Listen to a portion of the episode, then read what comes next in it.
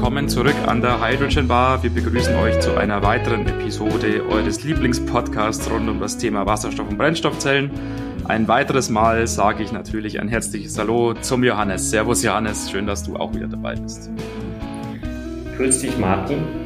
Es freut mich auch, dass wir hier mal wieder zu zweit sind. Ähm, diesmal ohne einen Gast, weil wir wieder über ganz interessante Artikel gestolpert sind, über ganz interessante Berichte und die mal in, mit unserem, unserem Halbwissen besprechen wollen. genau, es geht nämlich um einen sehr interessanten Ansatz zur Wasserstofferzeugung.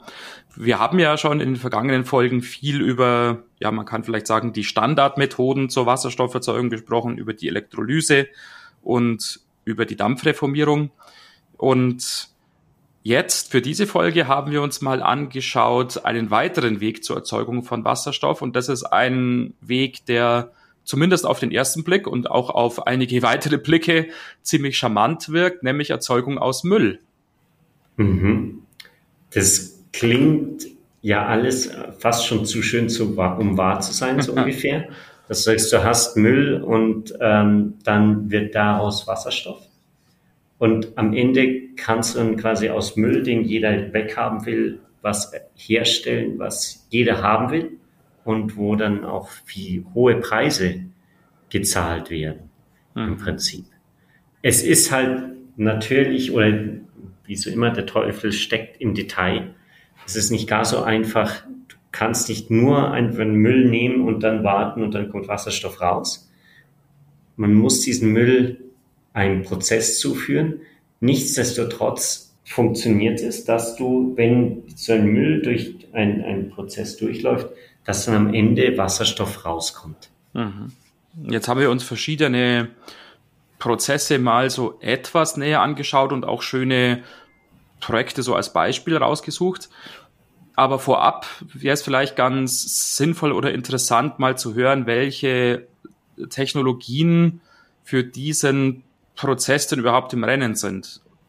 Und Johannes, da hast du dich ja ein bisschen schlau gemacht und hast mhm. ja identifiziert, es gibt mehrere Verfahren, wie man aus Müll, aus verschiedenen Arten von Müll oder von Abfall eben am Ende dann Wasserstoff gewinnen kann.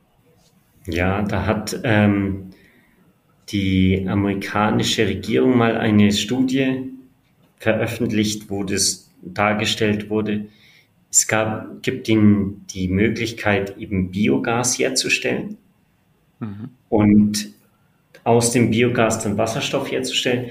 Das ist nicht nur der Biomüll aus dem Haushalt, sondern da geht es vor allem um, um Müll aus der Lebensmittelverarbeitung und auch aus Abwasser, also ähm, Wasseraufbereitungsanlagen, Klärwerken.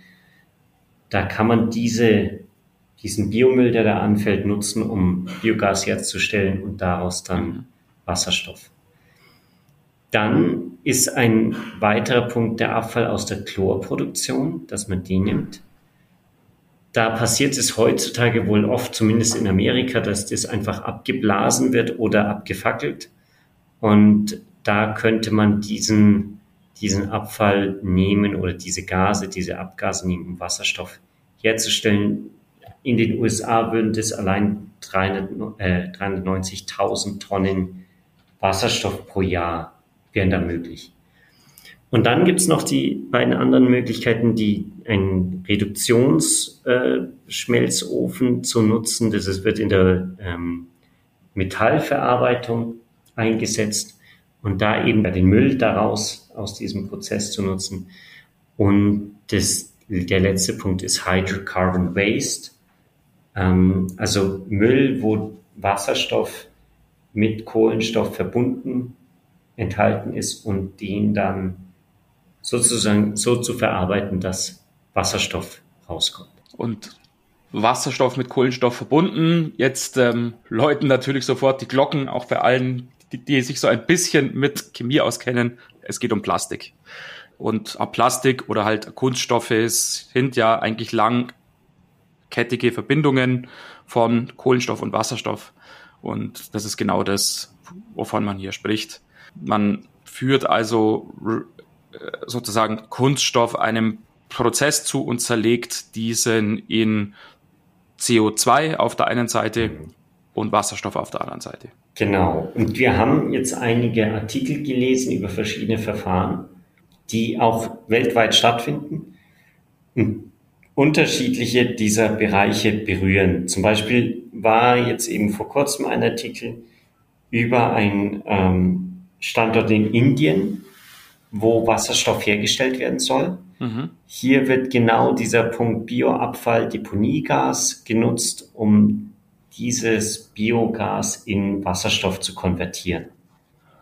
Ein Projekt in Zusammenarbeit zwischen ah, der niederländischen Firma Highgear und ah, der indischen Firma GPS Renewables.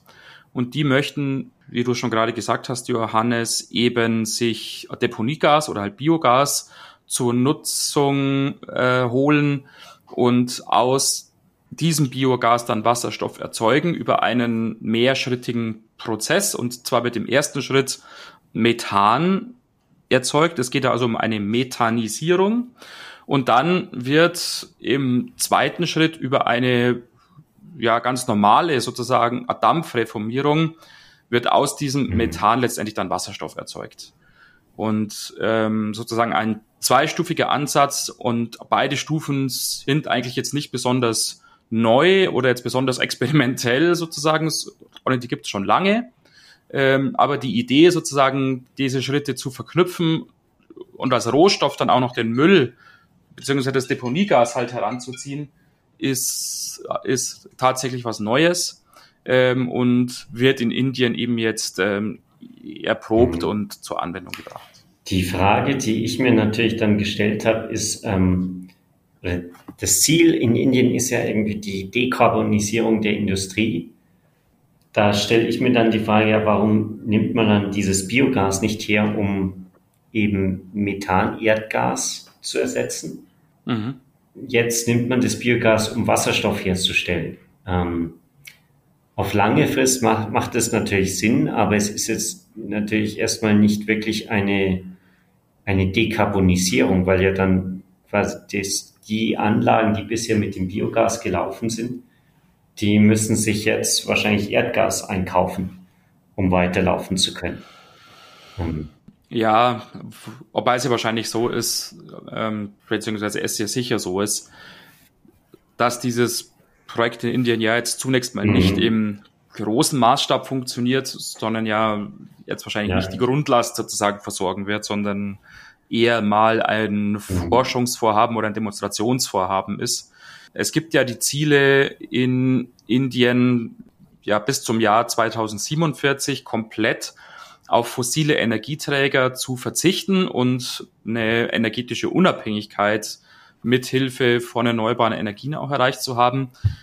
Und das ist dann natürlich ein Schritt hin in diese Richtung, weil natürlich die erzeugte Energie, haben wir ja schon x-mal diskutiert, natürlich dann auch natürlich gespeichert werden muss und verteilt werden muss und das mit Wasserstoff natürlich verhältnismäßig einfach funktioniert. Und insofern ist dieses Projekt wahrscheinlich eher auf einen langfristigen äh, mhm. Horizont hin auch zu sehen, wo man einfach in der Lage sein möchte, langfristig dann Wasserstoff in diesem riesigen Land Indien auch dann sinnvoll zu verteilen und vielleicht dann auch an verschiedenen Orten auch zu erzeugen, weil ähm, ja so Mülldeponien oder so Deponie Gase entstehen oder wo Biogase eben auch vorhanden sind. Mhm. Sowas gibt es natürlich an vielen Stellen. Und das ja. ist, ja, wie gesagt, wohl eher dieser langfristige Aspekt. Ja, und meistens werden diese Deponiegase ja nicht wirklich genutzt. Und wenn das natürlich jetzt einen Anreiz bietet, dann mehr von diesen Deponiegasen zu nutzen, ähm, ja. ist es ja auch gut. Sehr witzig fand ich in dem Zusammenhang auch die Diskussion, ja, welche Farbe hat dann jetzt der Wasserstoff, der da erzeugt wird. Die Projektpartner, eben Highgear und, äh, und GPS Renewables, sagen, ja, das müsste eigentlich grüner Wasserstoff sein, weil für die Erzeugung ja kein fossiler Energieträger tatsächlich zum Einsatz kommt, sondern nur sozusagen halt Gase, die sowieso schon da sind. Mhm. Ist natürlich eine Argumentation, der man folgen könnte. Was so ein bisschen so dagegen spricht, ist, ist dass grüner Wasserstoff ja zumindest hier in Europa so definiert ist als Wasserstoff, der aus erneuerbaren Energien erzeugt ist. Und das ist er in dem Fall ja eigentlich nicht streng genommen, mhm. weil jetzt weder durch auf Photovoltaikstrom noch durch Windstrom noch durch Wasserkraftstrom erzeugt wird, mhm. sondern ja über die Dampfreformierung. Und Dampfreformierung ist ja eigentlich sozusagen so das Schlagwort eher für den blauen Wasserstoff, beziehungsweise sogar für den grauen Wasserstoff. Es ist halt ein grundsätzliches Problem, denke ich, bei dieser ähm, Wasserstoff aus Abfall, äh, bei dem Vorgehen. Es kam auch in anderen Artikeln auf dieser Punkt, wie kann man diesen Wasserstoff eigentlich einstufen? Ist es grüner Wasserstoff, weil der Müll ja sowieso da ist und quasi man jetzt nur das nutzt, was schon da ist, also wie so ungefähr wie die Sonne, die auf der Erde scheint und da nutzt man die einfach, um Strom herzustellen. Ähm, oder ist es wieder eine eigene Kategorie, vielleicht sogar eine wirklich eine neue Farbe in dieser Wasserstofffarbenlehre? Es ist natürlich der Fall, gerade bei so Steam Methane Reforming ähm, oder auch in dem anderen Beispiel hier in Deutschland in, in der Nähe von Berlin, worauf wir gleich kommen werden, da wird natürlich auch CO2 wieder frei das in diesen Produkten in den Müll gebunden war. Und insofern könnte man natürlich sagen, wenn dieses CO2 dann wieder gebunden, gelagert wird, dann ist es doch eigentlich sowas wie blauer Wasserstoff. Es ist eigentlich sowas wie blauer Wasserstoff, ja. Und gerade wenn es nicht gebunden wird, also freigesetzt wird, dann könnte man sagen, ja, wird mehr CO2 in die Atmosphäre geblasen.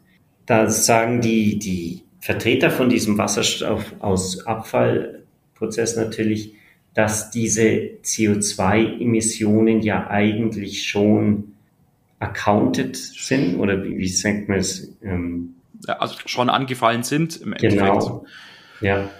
ja. Und in dem Prozess würde man eben nur jetzt im Prinzip diese CO2-Emissionen in eine andere Form, in ein anderes äh, Medium im Prinzip übertragen. Also mhm. aus gebunden in dann ein Gas und mhm. das kann man dann nutzen.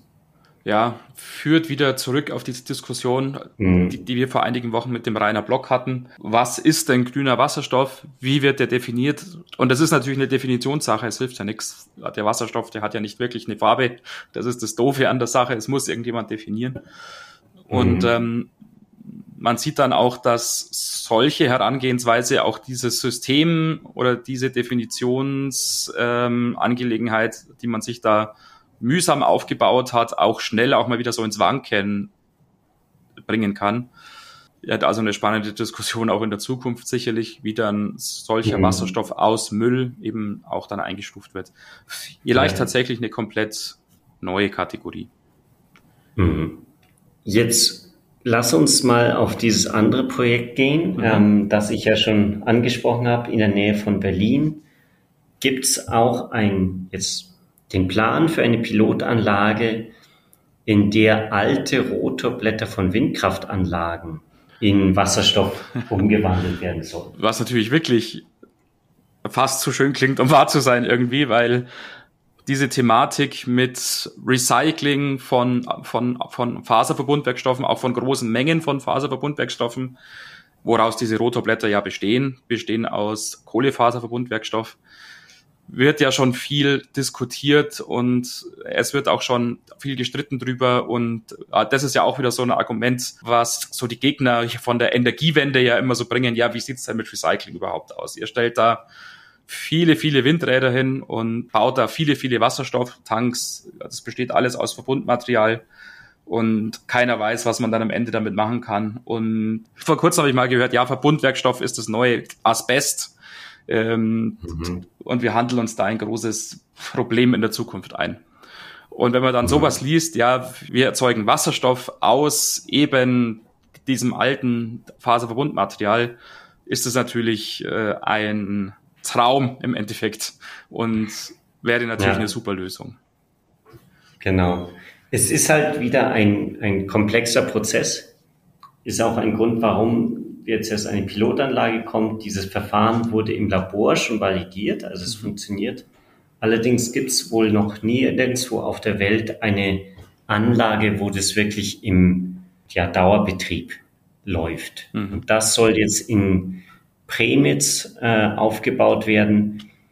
Dieser Prozess läuft mittels Plasmalyse ab, so heißt das. Da wird im Prinzip dieser Faserverbundwerkstoff extrem erhitzt. Auf, und genau, bis zu 3000 Grad habe ich mir notiert. Mhm. Ja, und dadurch verdampft das Material im Prinzip. Genau. Ähm, und bei dieser, ja, sorry. Genau.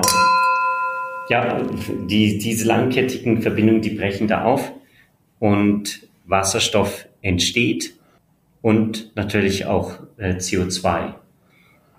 Genau, und dieses CO2 ja, hätte den Vorteil, es wäre ja schon in der Anlage sozusagen und nicht jetzt irgendwo in der Umgebung. Mhm. Was bedeuten würde, man kann es natürlich dann leicht auch äh, fangen und irgendwie sich drum kümmern, sozusagen, halt wieder Stichwort blauer Wasserstoff. Ähm, und es entsteht eben Wasserstoff. Und ja, das ist natürlich ein charmanter Prozess. Und so die Betreiber von dieser Anlage, die da eben jetzt in Premnitz in Brandenburg geplant ist, die sagen dann sogar, wir sind vom CO2-Footprint her schöner oder besser unterwegs, als wenn wir die identische Menge von Wasserstoff mittels Elektrolyse erzeugen würden. Und das ist natürlich eine, mhm. will nicht sagen, äh, steile These, aber das ist natürlich eine starke These.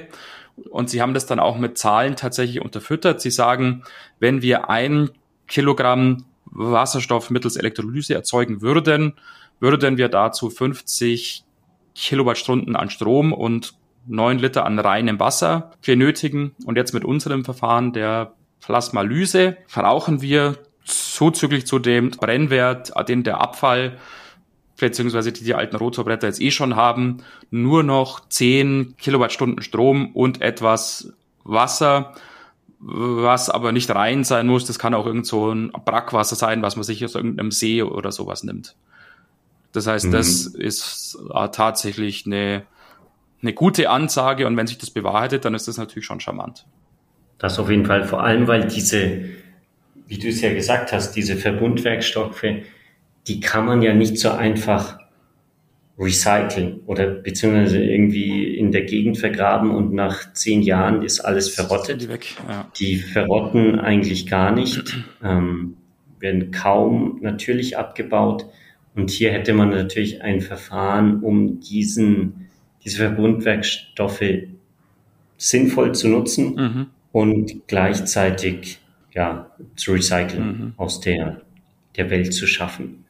Jetzt natürlich die Frage, ja, rentiert sich das überhaupt? Wie viel an so Material von Rotorblättern fällt dann da überhaupt an? Sind es Mengen, mit denen man da sinnvoll auch überhaupt arbeiten kann? Und so wie die Zahlen hier dargestellt sind, muss man sagen, ja. Es ist tatsächlich so, so viele an den Windkraftanlagen, Windkraftanlagen so der ersten Generation wurden ja so um die Jahrtausendwende in Betrieb genommen, wo das auch mit den Förderungen so richtig losging.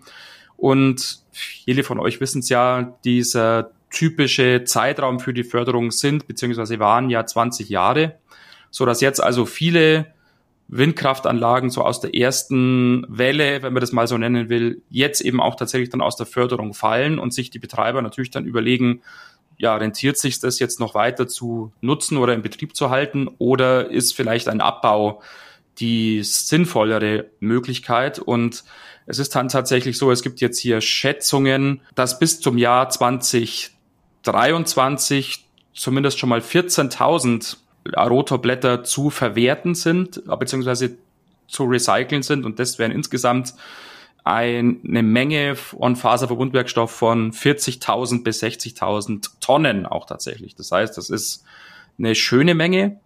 Und ja, diese Anlage da in Premnitz in Brandenburg, die soll also auch im Jahr 2023 dann in Betrieb gehen. Das ist natürlich ein verhältnismäßig sportlicher Zeitplan und ähm, soll dann sich sozusagen einen erheblichen Anteil an dieser Menge an zu verwertenden Rotorblättern auch tatsächlich schnappen und soll aus 22.000 Tonnen, wobei das jetzt nicht nur Rotorblätter sind, sondern es wird da auch gesprochen von ja so kunststoffbehandeltem äh, Holz, wie er ja so standardmäßig zum Beispiel in irgendwelchen ja so Ikea äh, ja gut, da sollte man keine Marken nennen, aber jetzt irgendwie halt günstigere Möbel oder sowas, das ist ja oft dann so holzmäßiges Material, also im Endeffekt halt mit Kunststoff behandelt ist.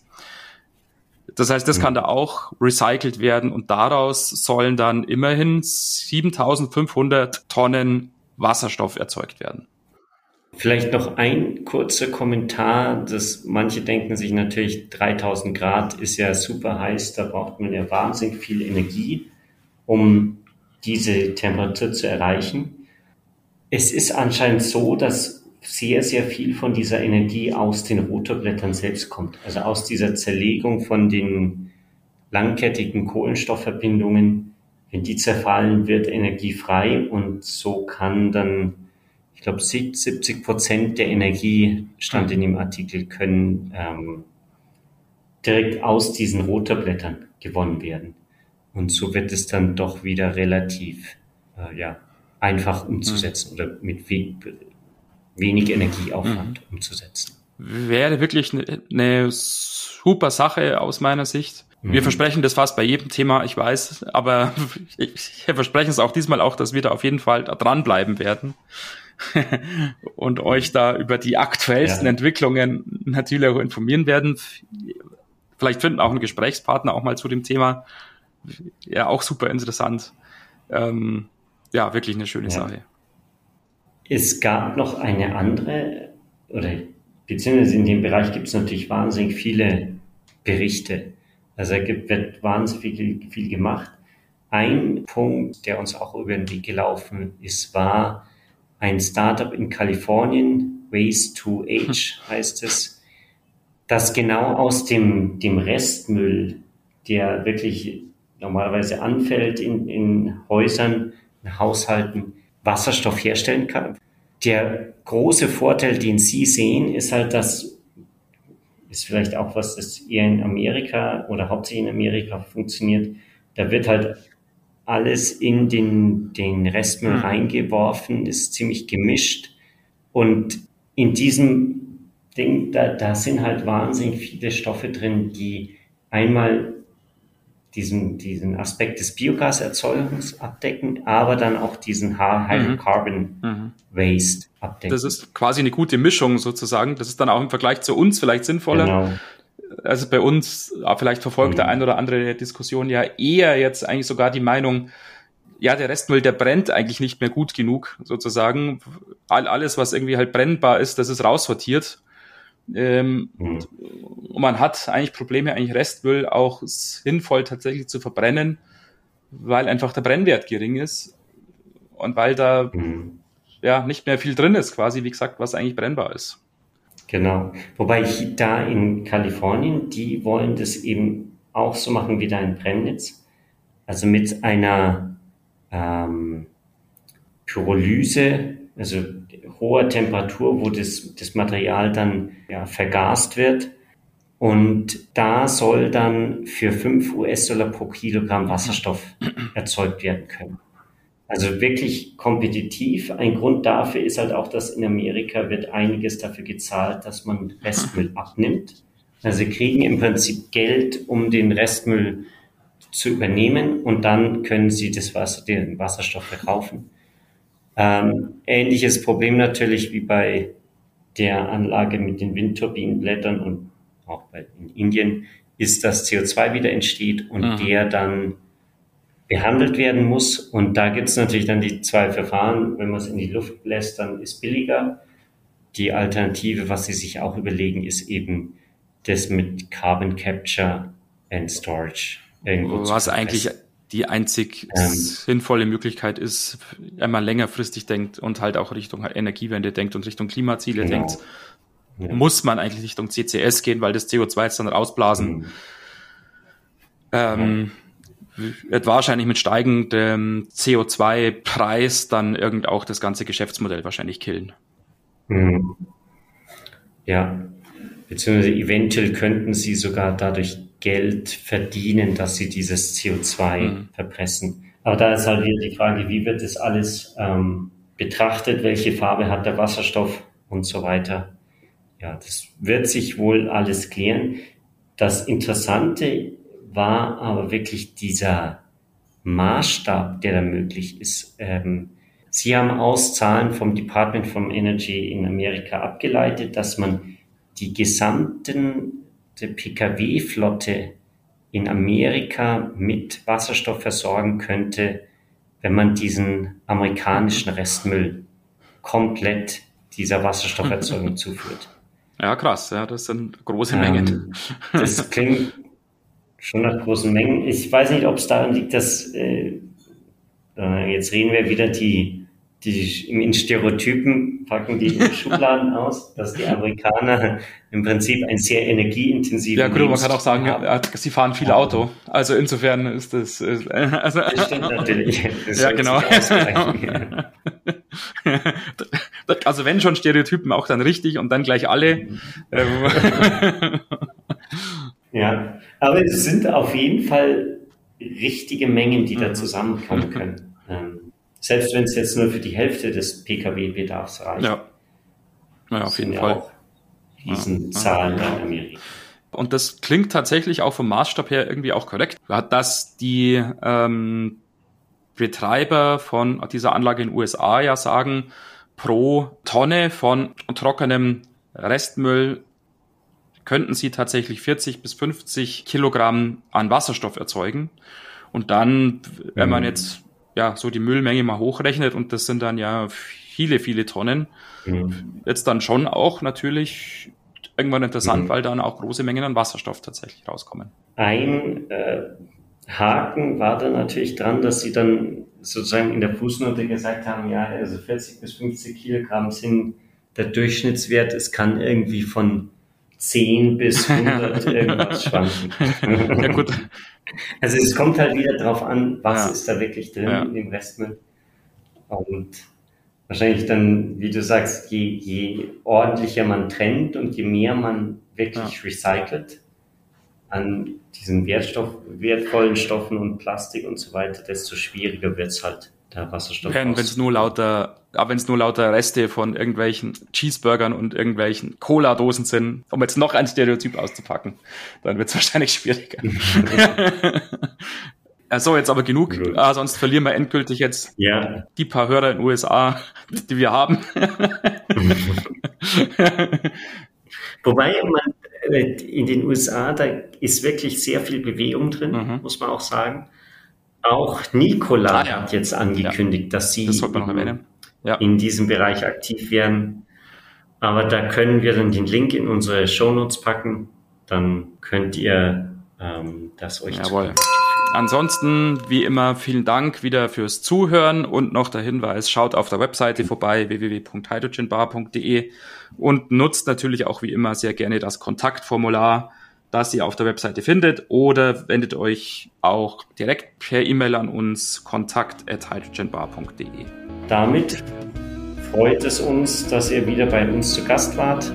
Und wir hören uns nächste Woche. Wir wünschen euch eine schöne Woche. Macht's gut. Bis dahin. Servus. Ciao.